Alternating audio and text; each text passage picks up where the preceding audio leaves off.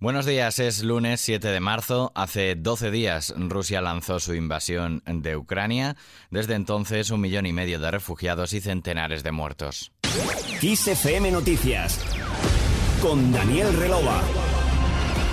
La evacuación de la población civil de la estratégica ciudad portuaria de Mariupol fracasó este domingo por segundo día consecutivo por los ataques de las fuerzas de Rusia en el área, según las autoridades ucranianas, que han advertido del desastre humanitario que sufre la localidad. El gobierno de Ucrania había pedido al Comité Internacional de la Cruz Roja que se encargase de hacer funcionar los corredores humanitarios que había pactado con Rusia para sacar a los ciudadanos de Mariupol y Volnovaja.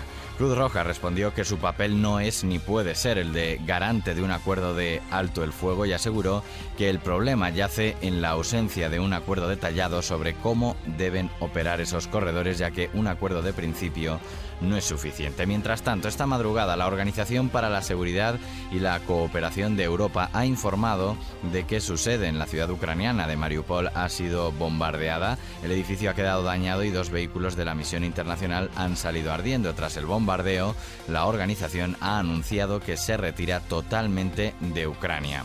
Hoy lunes el Consejo de Seguridad de Naciones Unidas se reunirá para abordar la situación humanitaria en Ucrania tras 12 días de ofensiva militar rusa. El secretario general de Naciones Unidas, Antonio Guterres, aseguró que es absolutamente esencial concretar una pausa de los combates para permitir la evacuación de civiles en las ciudades ucranianas asediadas por el ejército ruso y el establecimiento de esos corredores humanitarios.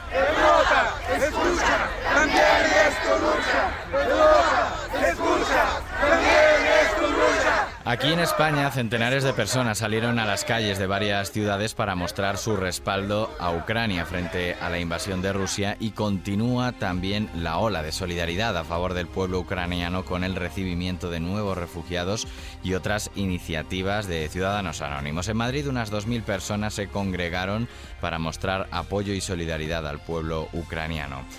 Hoy los partidos políticos reunirán a sus ejecutivas para analizar la situación política marcada estas semanas por la guerra, conflicto que sigue dividiendo al gobierno de coalición de PSOE y Unidas Podemos por la decisión del Ejecutivo de enviar armas a Kiev. La ministra de Derechos Sociales y secretaria general de Podemos, Ione Belarra, se preguntó este domingo si se está haciendo todo lo posible en esta guerra por la diplomacia. ¿Qué hacen dos delegaciones, una ucraniana y una rusa? Negociando solos, sin supervisión de las Naciones Unidas, sin supervisión de la OSCE, sin supervisión del alto al fuego que permita sacar a la gente de Ucrania. No hay derecho, compañeros y compañeras, a que los intereses económicos que están detrás de las guerras no dejen trabajar a la diplomacia y no se haga todo lo que está en nuestras manos para acabar con esta guerra ya.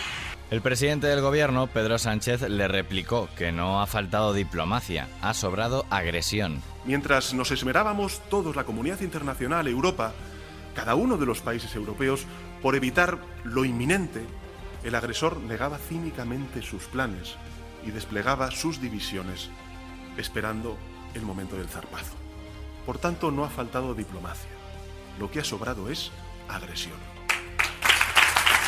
Al margen de la guerra, esta semana el presidente de la Junta, Alberto Núñez Feijo, formalizará su candidatura para liderar el PP. El presidente gallego va a tener mucho trabajo por delante. Dos encuestas realizadas por 40DB y NC Report que hoy publican El País y La Razón respectivamente, destacan a Vox como la única formación política que subiría en número de escaños. Para La Razón, el gran ganador es Vox y destaca que la crisis interna del PP coloca al principal partido de la oposición en empate técnico con el PSOE y El País resalta que los partidos del gobierno sufren desgaste, pero a la derecha tampoco le dan los números para levantar una alternativa. Este lunes se constituye además la Comisión de Investigación Municipal por el presunto espionaje al entorno de la presidenta madrileña Isabel Díaz Ayuso por un contrato relacionado con el hermano de la mandataria y que generó la mayor crisis de la historia en el PP. Y la luz se dispara a valores nunca vistos. El precio de la electricidad en el mercado mayorista sube esta jornada más de un 17% hasta alcanzar 442,54 euros el megavatio hora. Su precio más alto de la historia. Terminamos.